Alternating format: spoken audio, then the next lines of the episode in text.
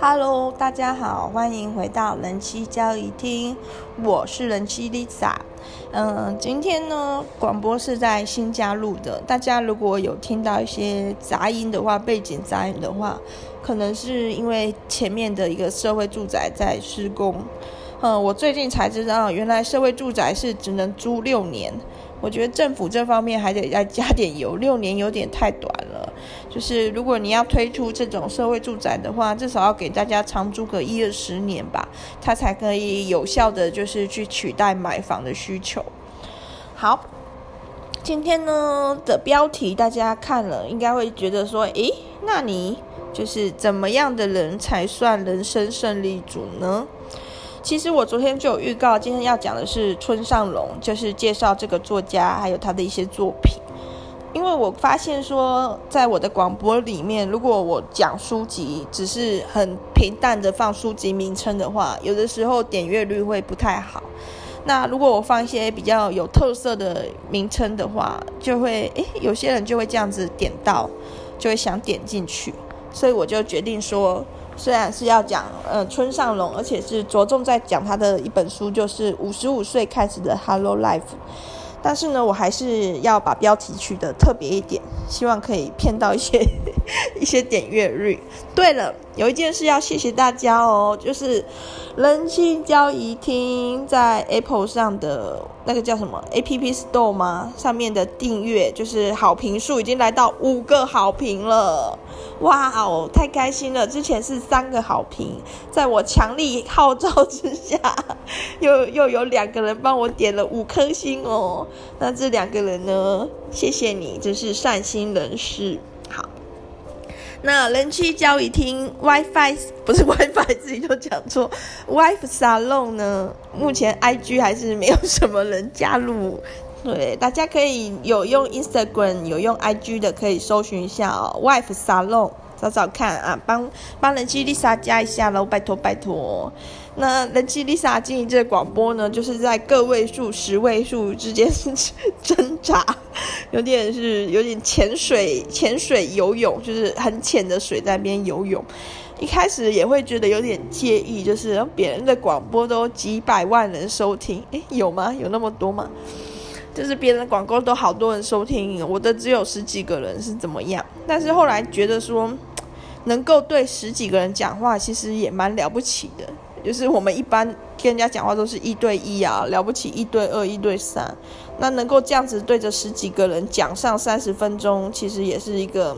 很难得的机会啦。谢谢大家给我这个机会。那人妻 Lisa，我之后会考虑去买一支好一点的麦克风，因为我发现我的广播啊有杂音的情况真的是太多了。不过呢，人气 Lisa，我的之后打算投资的设备只有麦克风，一些相关的剪辑的东西呢，我就还是不碰，维持我这个不打草稿一路到底的风格，就当我的个人风格吧，就是说话不打草稿的人气 Lisa。那今天呢，要介绍这个村上龙呢，村怎么写？村就是村庄的村，上就是上面的上，龙就是飞龙在天的那个龙。那很重要哦，因为这个龙，如果你把它改成生意兴隆的那个龙的话，那个村上龙就会变成一个艺术创作家，有帮 LV 出过一款樱桃包的村上龙，不是不是不是那个村上龙，是作家村上龙。那村上龙呢，跟村上春树呢被合合称为两个村上，因为他们名字都有个村上，会以为是是不是家人啊，会不会是亲人哦？其实没有关系，只是刚好都姓村上，然后刚好都是一九八零年代左右的作者，然后村上龙呢，在小时候呢，在佐世保佐世保是这样念吗？佐世保佐世保长大。那佐世保呢，有一个很著名的，就是美军的海军基地，美军驻日本的一个基地。然后，所以那个地区的文化呢，其实有很多美式的影响，包含那个汉堡，佐世保的汉堡超级好吃，佐世保 burger 是这样吗？可能是哦。然后。因为我有看一个节目，他就是介就是欢迎来日本，就是介绍一些外国人来日本。其中一个外国人就是特别来吃佐世保汉堡的，他觉得超好吃这样子。然后呢，这个村上隆算是一个很会玩的、很会玩的玩咖型的人。他在高中的时候，他先是加入橄榄球队，后来觉得兴趣不大，又去搞摇滚乐队。后来呢，又搞社会运动，就他自己在霸占学校的顶楼，搞了一个封锁运动。对，后来就好像被退学还是被休学、被处罚。然后后来又回去搞摇滚乐队。然后大学的时候呢，村上龙他本名叫村上龙之助，听起来就比较 比较那个一点，没有那么酷。村上龙听起来比较酷。那个村上龙呢，到大学的时候，他考上了那个叫什么武藏野大学，武藏野美术大学。然后刚好这个大学所在地呢，离美军的另外一个基地，就是福生市的美军基地也很近。然后他就。我朋友又在私信我，让我心情就是很混乱。好，我尽量专注。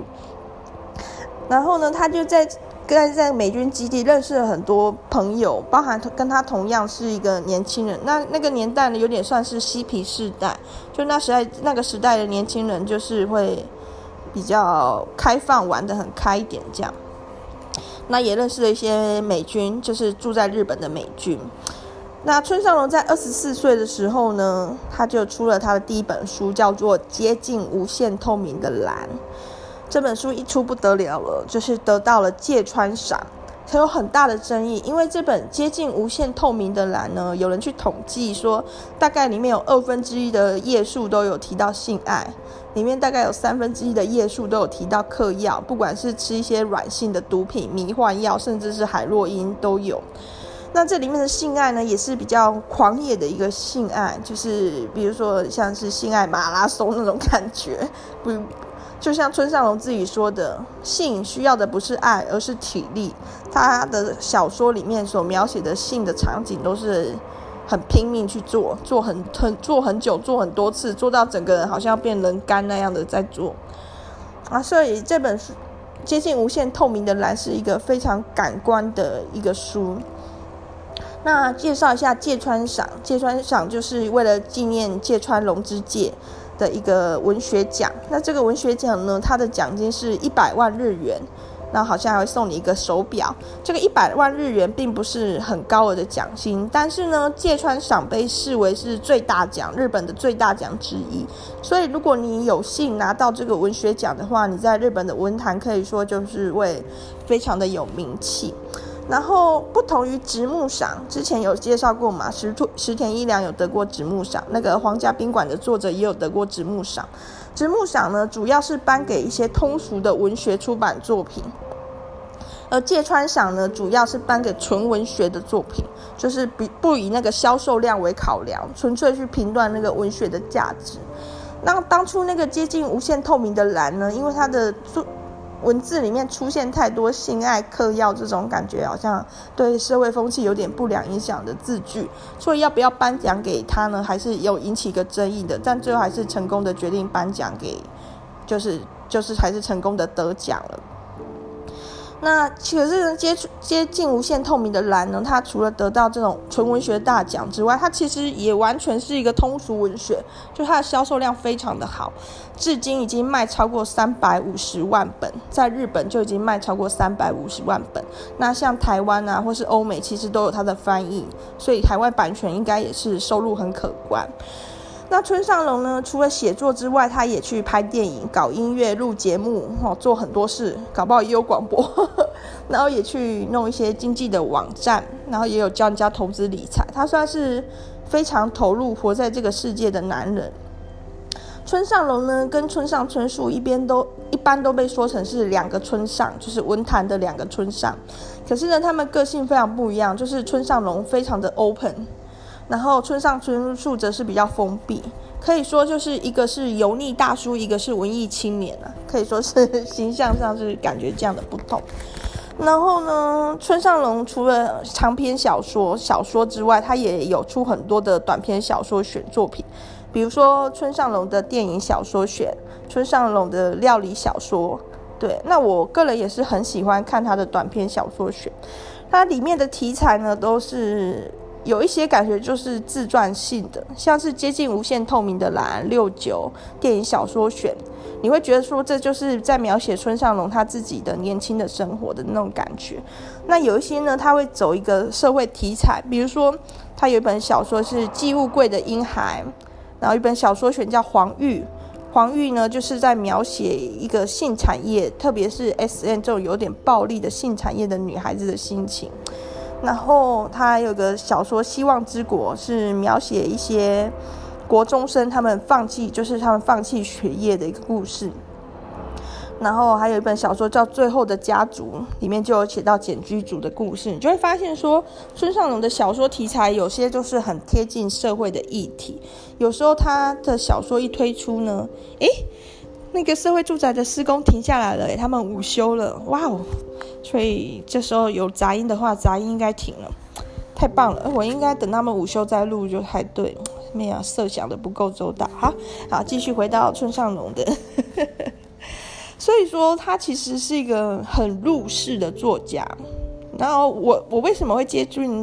就是接触到村上隆呢？其实是我有一任前男友非常喜欢村上隆，然后他几乎是可以说是收集他所有的书这样子，然后也会借我看。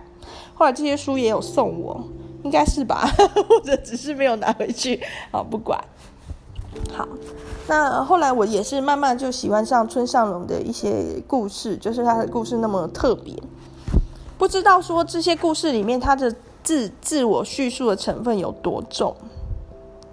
因为如果说里面所有的叙述真的都是他发生过的话，那我会觉得他人生很精彩，就是去过很多国家，吃过很多美食，玩过很多女人。不过就他自己的说法，他有一本书写，男人都是消耗品。他觉得他这种男生在那边禁足女生的过程中，男生是被消耗掉的。对，突然变得好安静哦，Lisa 有点不习惯。然后村上隆很为人所称道的就是他写作不错，虽然他自己说他不喜欢写作，他不喜欢工作，他都要赶快写写出去玩。但事实上，他写作的量就是几乎每年有新书这么这么厉害。那而且是除了书籍，他也有很多，就是比如说报纸的专栏啊，一些文章啊，还出过绘本。那今天要介绍这本书呢，是五十五岁开始的 Hello Life，这是在讲一个比较中高年龄层的故事。那其实呢，我在录这集广播的时候，我给自己定的目标就是不要哭。大家已经觉得很莫名其妙，什么目标是不要哭？因为其实这五十五岁开始的《Hello Life》里面有故事，我不管看几次，比如说我一天看三次，我就一天哭三次，我每看必哭。所以说，我就希望说，不要在广播的时候哭，因为哭了声音就变了，大家可能就听不清楚。对，所以我就今天的目标就是这样。那其实呢？刚刚已经录过一次了，整个打掉重录，因为刚刚已经哭了。呵呵，这一次要加油，就是千万不要再哭。不过这次就算哭了，我也不会重录。那五十五岁的 Hello Life 呢？它其实就是在描写这个这个中高年龄层的一些生活或心理状况。那因为大家都知道嘛，日本已经是一个步入超高龄超高龄社会了，所以这种中老年的议题呢也很受重视。然后村上隆呢就是一直这样子。就是踩在时代的尖端，对。这个五十五岁的 Hello Life 呢，是短篇小说选，我最喜欢就是短篇小说选了。然后他的故事呢，有里面有五个故事。第一个故事是婚姻介绍所，他描述的状况是呢，日本有一些女生会在先生退休之后想要离婚。因为本来呢，跟先生聚少离多，因为日本人很重视这个企业的，就是很重视工作态度，所以可能都会工作都加班。所以说，先生跟太太其实婚姻早就有问题了，但是横竖也没有看到彼此，就还能忍。可等到先生退休之后，彼此相处的时间增加，反而就更想离婚了，就是看看看不下去。然后，但是呢，在这个婚姻介绍所这个故事里面的女主角这个太太呢，他们家庭的状况并不是那么好，所以离婚之后呢，她就必须要去打工，然后才能靠着打工跟年金的收入才能维生。那其实也是还是不太够，所以她就有去找婚姻介绍所，看看能不能有个第二春，互相扶持这样子。其实她也是在这过程中，她也是边走边找自己要的是什么。然后稍微小小爆了一下，在这个婚姻介绍所这个故事里面，这个太太意外的跟年轻男子有发生关系，那当然是人生的一个亮点啦。想不到老了还能有这样的精彩的际遇。然后呢，他也借着这段生命中的一个像是小小脱轨的旅程呢，更认识了自己。第二篇故事呢，叫做《再做一次翱翔天际的梦》。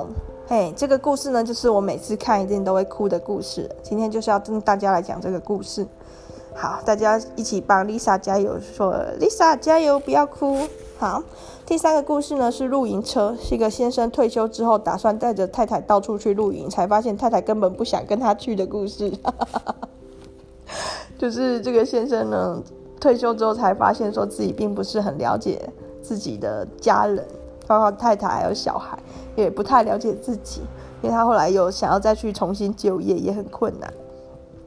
第四个故事呢是丧犬之痛，就是一个退休后的太太养狗，但是后来狗过世了，然后原本呢太太跟先生的感情不太好，就是互相不能理解，但是呢反而借着这个狗狗波比，波比的过世呢，他们开始有一些微妙的变化。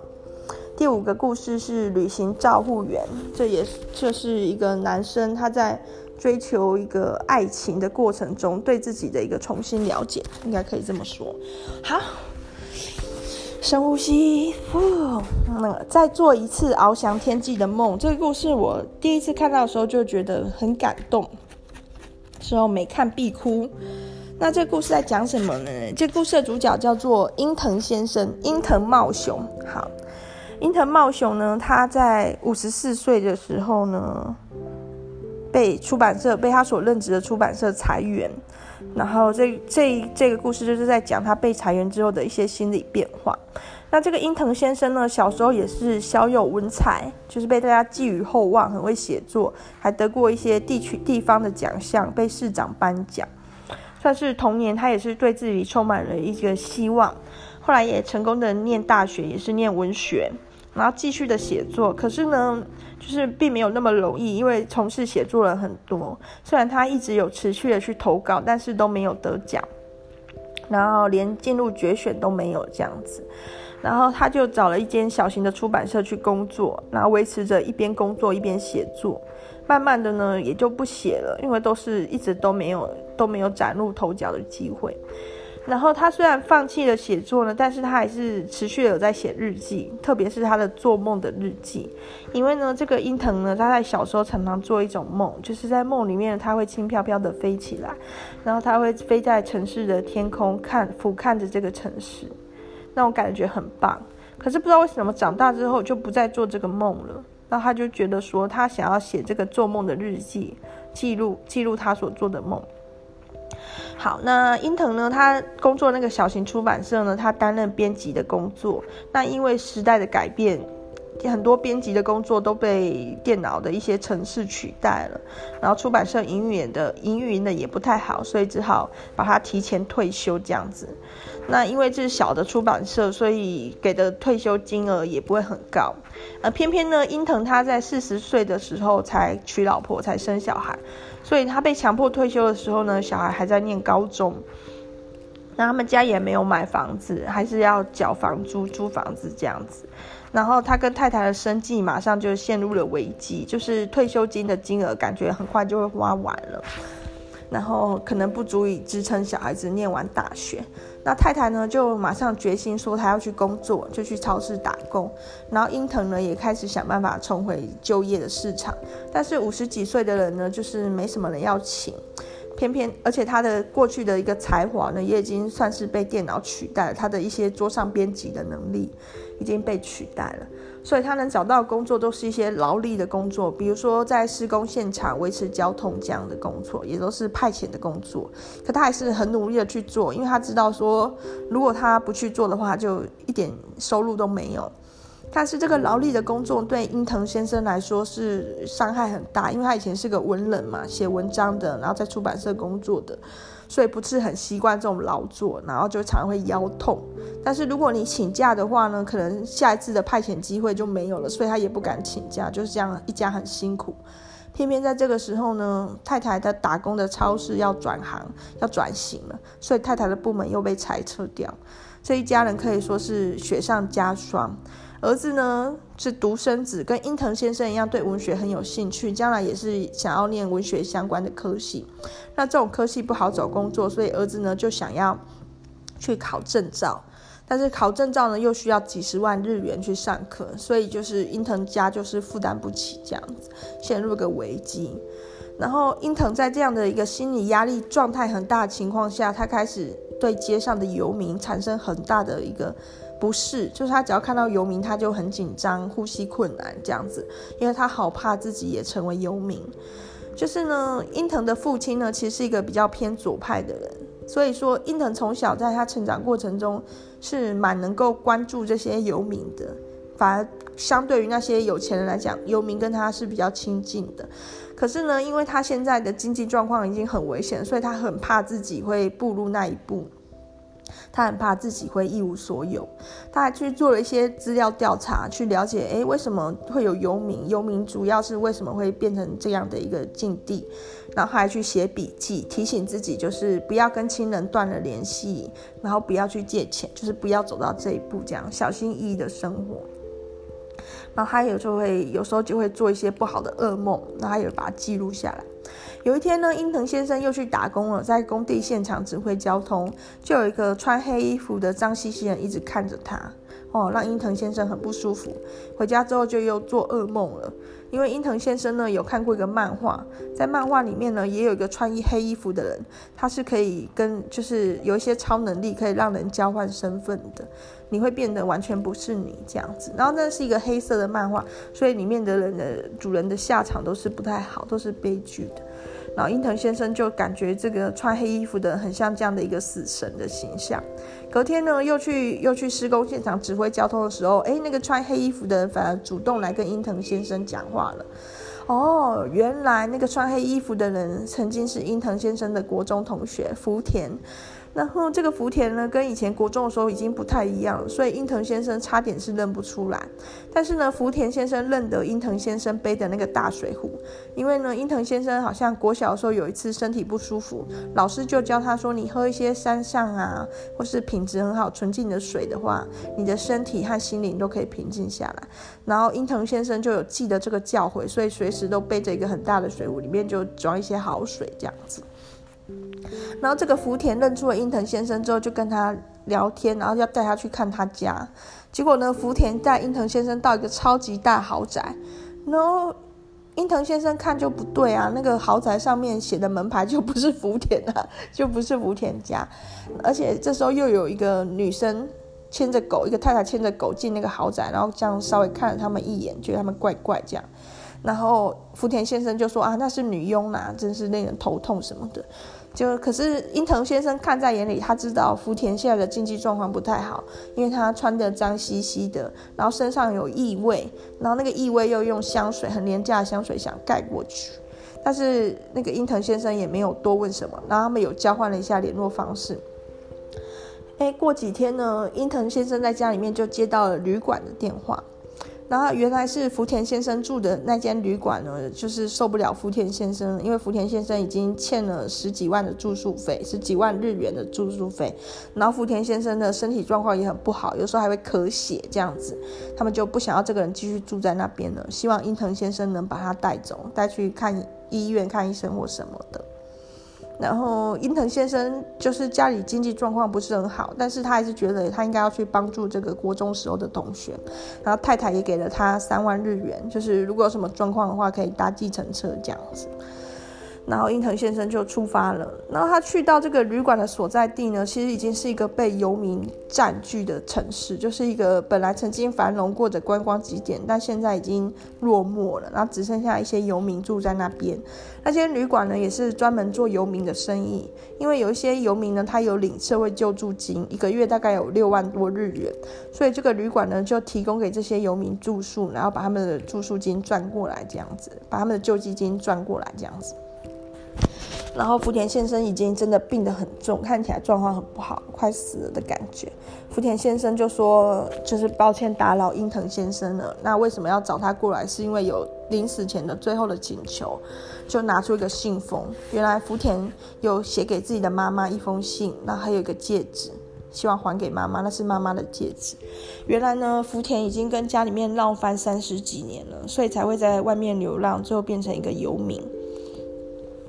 然后福田跟家里面闹翻，主要是因为福田跟爸爸处的不来，因为爸爸是自卫队的成员，所以说福田小时候就常常跟着爸爸就是这样子，就是派驻到不同地点，然后一直搬家转学，然后爸爸对小孩子也是比较比较严酷这样。好，那英藤先生呢就接过那个信封跟那个戒指，但是英藤先生说他不要，他不要帮这个忙，他希望福田能够跟他一起走，一起去见见妈妈这样子。然后福田也是有被打动，那其实身体状况已经很不好，但是还是跟英藤踏上旅程去找自己的亲生妈妈。已经三十年了，离开家三十年了，然后过程中就很辛苦，因为福田已经几乎不能好好的走路了，所以英藤先生就有背着他这个同学，然后中间还有在公车上尿失禁这样，啊，幸好大家都还算很温暖，很帮助，虽然有些人也是很嫌弃的，很很嫌弃的感觉，但是终于来到了妈妈家附近，可是福田的身体已经撑不住了，就晕死过去这样子。就赶快叫了救护车，那已经到妈妈家附近了，所以英藤就赶快去找妈妈来，也上救护车。一开始福田的妈妈有点愣住了，因为她毕竟已经跟儿子分离了三十多年，但是一看到儿子，还有儿子给他那封信，就福田的妈妈就很感动。然后那信里面似乎就是跟妈妈说对不起，还有说他死了之后希望不要跟爸爸葬在一起，就是福田的爸爸已经死了，就是福田。跟爸爸闹翻，可是爸爸已经死了，但是他父子之间的心结还是没有解开，所以福田说，如果他死，他不要跟爸爸葬在一起，然后就去送医院，然后把福田交给了福田的妈妈之后，英藤先生就回家了，这样子，然后很努力的，就是那三万块日元只花了五千多块日元，这样。那太太呢，就觉得自己的先生就是很了不起，做了一件好事。虽然这件事没有看起来没有什么意义，就是多花了一些钱，这样子瞎忙了几天这样子而已。然后福田在医院里面的状况就是不太好，就是很多时候都是弥留的、病危的，最后也是病死了。然后福田的妈妈就写了一封信给英藤，给他感谢。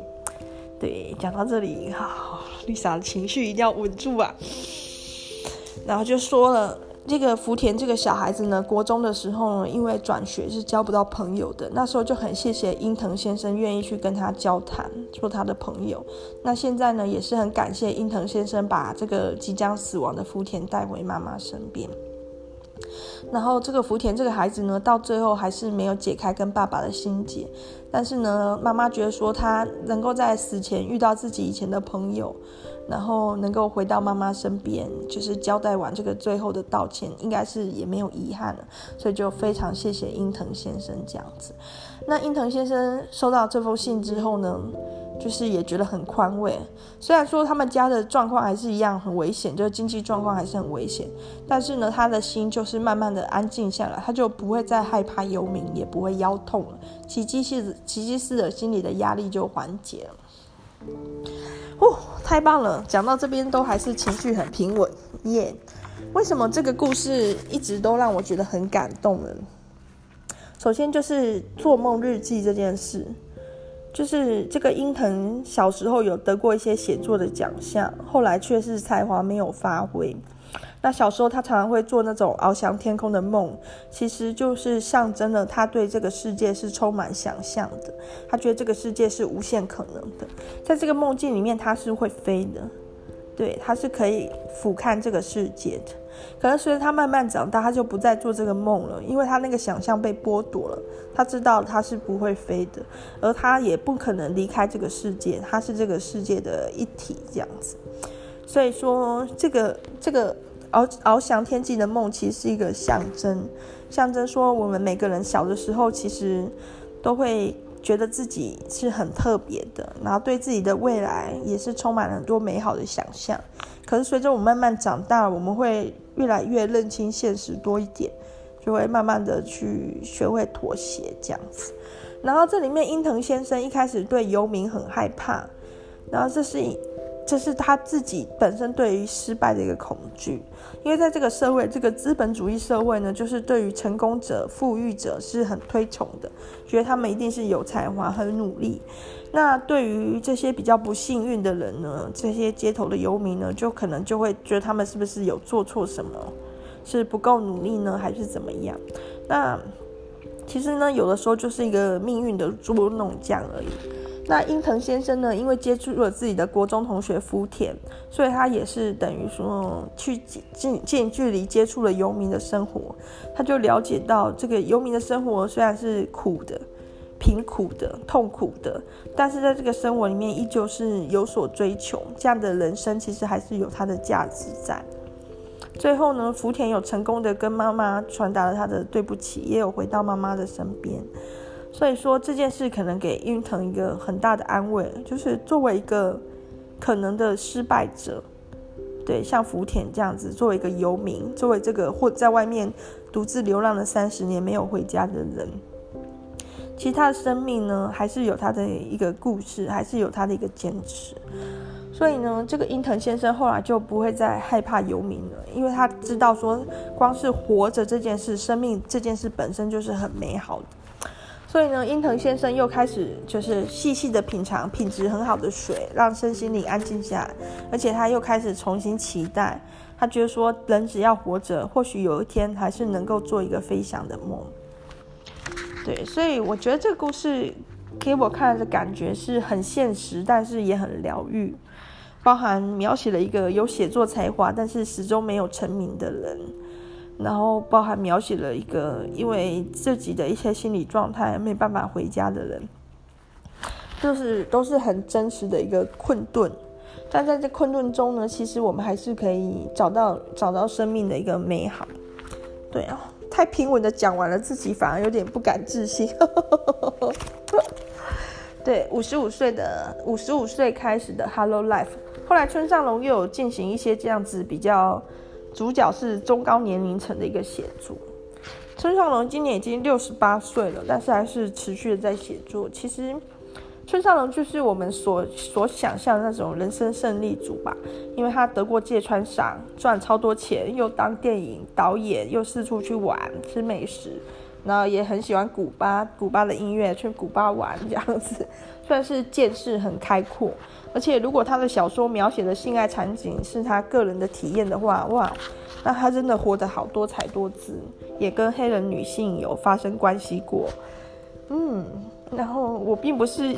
针对种族，但是一般来讲，似乎对于黑人的一个性能力，大家是比较有有所想象的。对，但是其实村上隆也一直在写一些很底层的人事物。似乎在那样的故事里面才有生命的一个特别，像是他会写一些性工作者，S N 的性工作者，然后像他会写一些没有办法去融入社会的人。对，那 Lisa，我其实一直在这个在做一次翱翔天际的梦里面有投入很多我自己，投入很多我自己，因为我也觉得我也很像是里面的那个英藤先生。就是也不觉得自己没有才华，但是有的时候好像 并没有达到自己的理想的期待，就是在这个社会上的表现，然后也是会害怕。其实英藤先生对游民的害怕，其实对自己可能是失败的这件事的一个害怕。但是后来呢，有有找到力量，就是生命的价值。或者的价值，它是有找到力量的。好哦，大家如果有兴趣的话，自己去找村上龙的书来看吧。如果你第一本不知道从哪里下手的话，我觉得五十五岁开始的《Hello Life》或者是料理小说选、电影小说选，这个这个短篇小说选可能是比较适合的。那如果你想要挑战高难度的话，你可以第一本就从接近无限透明的蓝开始看。不过你看完，你可能会觉得一一头雾水。也也是有可能的。明天的主题呢，还没想到，就是那我会尽量在这个今天呢，今天下午晚上之前把它想出来，明天还是要努力维持每日更新哦。谢谢今天有在那个声音的另一端帮 Lisa 加油的朋友，Lisa 没有哭的录完了耶。那可能大家会比较想看有哭的那个版本吧。如果有有那么有兴趣的话，其实那也是有存草稿的，大家再看看好了。好，先这样喽，大家拜拜。